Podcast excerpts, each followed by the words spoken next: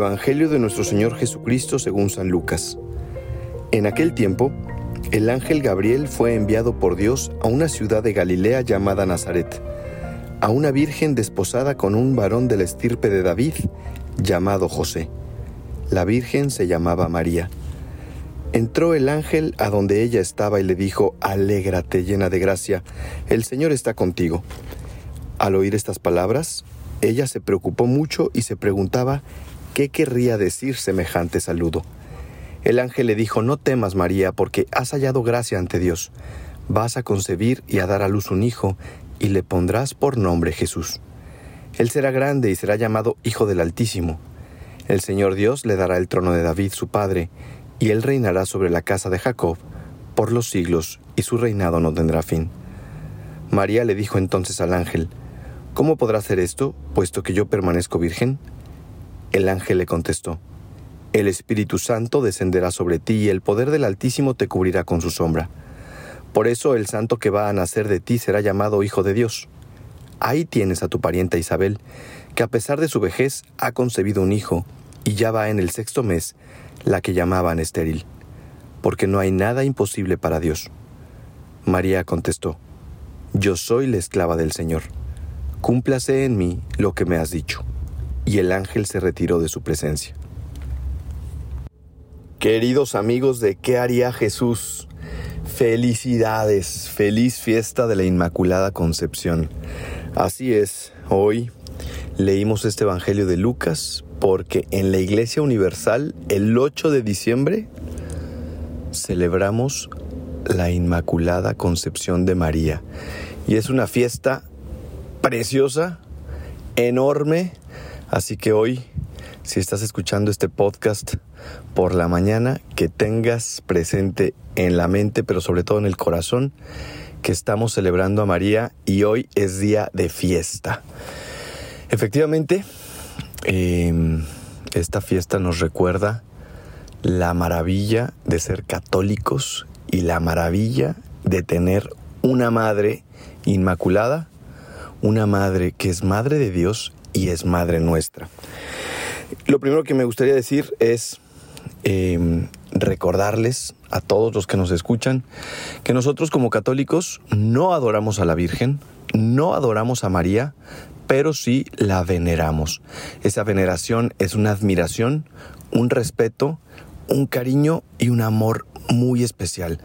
Yo estoy seguro que la mayoría de los que nos escuchan también aman a su madre, quieren a su mamá terrena, eh, le tienen mucho cariño y bueno, pues así como amamos a nuestra mamá de la tierra, amamos a nuestra mamá del cielo, que es la Virgen Santísima, la Inmaculada Concepción. Y hoy este Evangelio de Lucas pues nos presenta ese momento en el cual el ángel Gabriel se acerca a la Santísima Virgen María para anunciarle que va a ser madre del Mesías, madre de Jesús. Y a mí, la verdad, me gustaría centrarme en una palabra, que es la primer palabra de la dinámica de la salvación, por así decirlo, ¿no? La primer palabra del, de la buena nueva, la primer palabra del mensaje de Cristo, la primer palabra de Dios que se hace hombre es alégrate alégrate, qué maravilla. Qué maravilla que fue esa la primera palabra en la cual Jesús, por así decirlo, se hace presente en el mundo.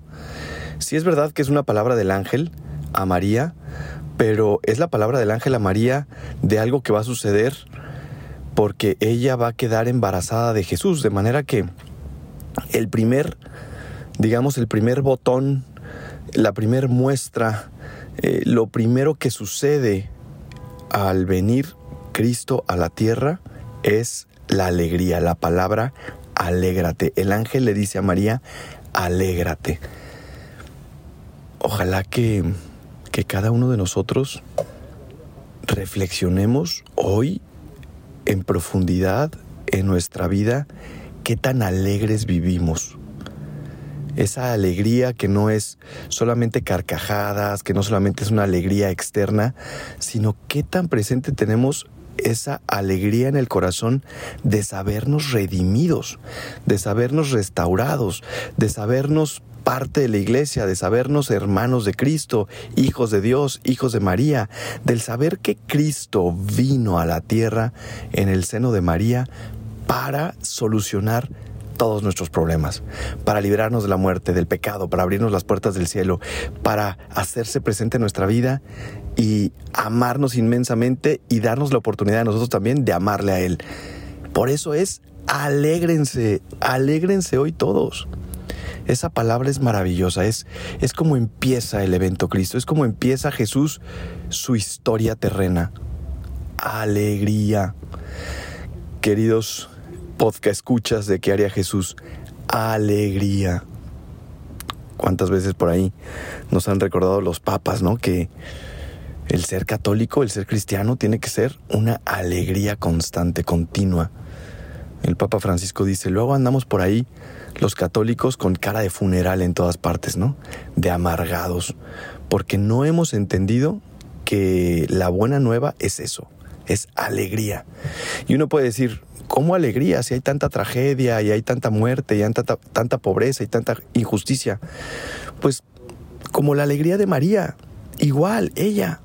Fíjense, la primera palabra del ángel a María es alégrate y luego, pues ella va a sufrir el hecho de haber de, ser juzgada porque pues de pronto quedó embarazada y apenas estaba desposada de José, y luego eh, tenía que empadronarse, y luego que su hijo naciera en un cuchitril, en un portal ahí eh, entre los animales, en, para envolverlo en pañales y ponerlo ahí en un pesebre pues eso como que a ninguna mamá que me esté escuchando podría ser tan alegre, ¿no?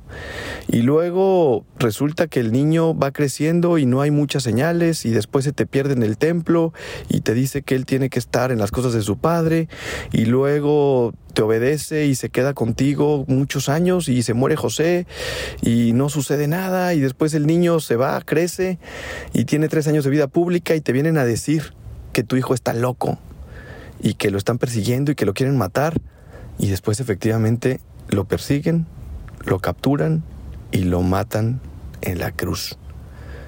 Eh, pues ¿dónde está la alegría en esa vida trágica, dramática, no? La alegría está en lo profundo del corazón de María. María que sabe ver todo, todo eso que sucedió, María que sabe ver toda su vida como la ve Dios. Y por eso ella tiene esa libertad interior y ella puede decidir en su interior porque sabe que todo eso es parte de un plan y es parte de una alegría verdadera profunda que va a venir con el sacrificio de su hijo en la cruz. Y ella lo vive así, por lo tanto no vive amargada, no vive triste, no vive...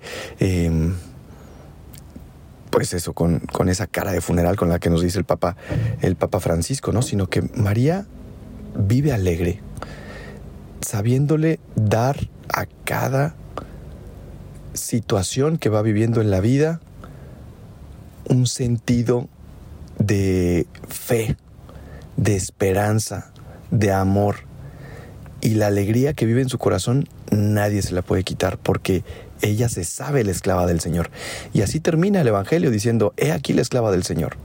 Yo estoy dispuesta a hacer lo que sea con tal de cumplir la voluntad de Dios porque sé que ahí voy a encontrar la verdadera plenitud, la verdadera felicidad y la verdadera alegría. No como el mundo la da, sino como Dios la da. Y bueno, y todo esto en nuestra vida se puede traducir en pues ojalá que estemos alegres siempre, pero cuando vienen las situaciones difíciles, como vinieron en la vida de María, que sepamos que nada nos puede quitar nuestra alegría interior porque todo sirve para el bien en aquellos que aman a Dios, porque todo es parte de un plan. Y esa seguridad de saber que Dios tiene un plan, incluso en las cosas negativas que pasan en nuestra vida, nos tiene que dar una alegría profunda. Así que hoy, fiesta de la Inmaculada Concepción, alégrate, Felicidades, alégrense, gocen, sea lo que estés viviendo, sea si estás viviendo una situación difícil, la muerte de un ser querido, una tragedia en tu vida, un drama, no encuentras trabajo, tú sigue echando ganas, esfuérzate, confía en Dios, espera en Él, ámalo, cree en Él, en su palabra y alégrate profundamente que eso nadie te lo puede quitar, porque sabes que Dios es fiel y Dios tarde o temprano va a actuar en tu vida y está actuando ya y esa es la alegría del cristiano. Cristo resucitó, Cristo venció al final y eso es lo que nos da mayor alegría, saber que nuestra vida no está destinada a la tragedia, a la muerte, al sinsentido, sino que estamos alegres porque el Señor nos fortalece, porque el Señor nos sostiene y porque el Señor nos invita a vivir en plenitud en esta tierra y en la vida eterna. Así que muchas felicidades, feliz día de la Inmaculada Concepción, alégrense todos, gocen, fiesta hoy y ya saben que si este podcast les ayuda, lo pueden compartir con sus amigos, con sus familiares, con sus amigos. Y yo soy el padre Gabriel Abascal, Gabriel María Abascal. Me pueden seguir en mis redes sociales como Padre Abascal en Instagram, como Pega Abascal en Twitter. Que Dios les bendiga y hasta la próxima.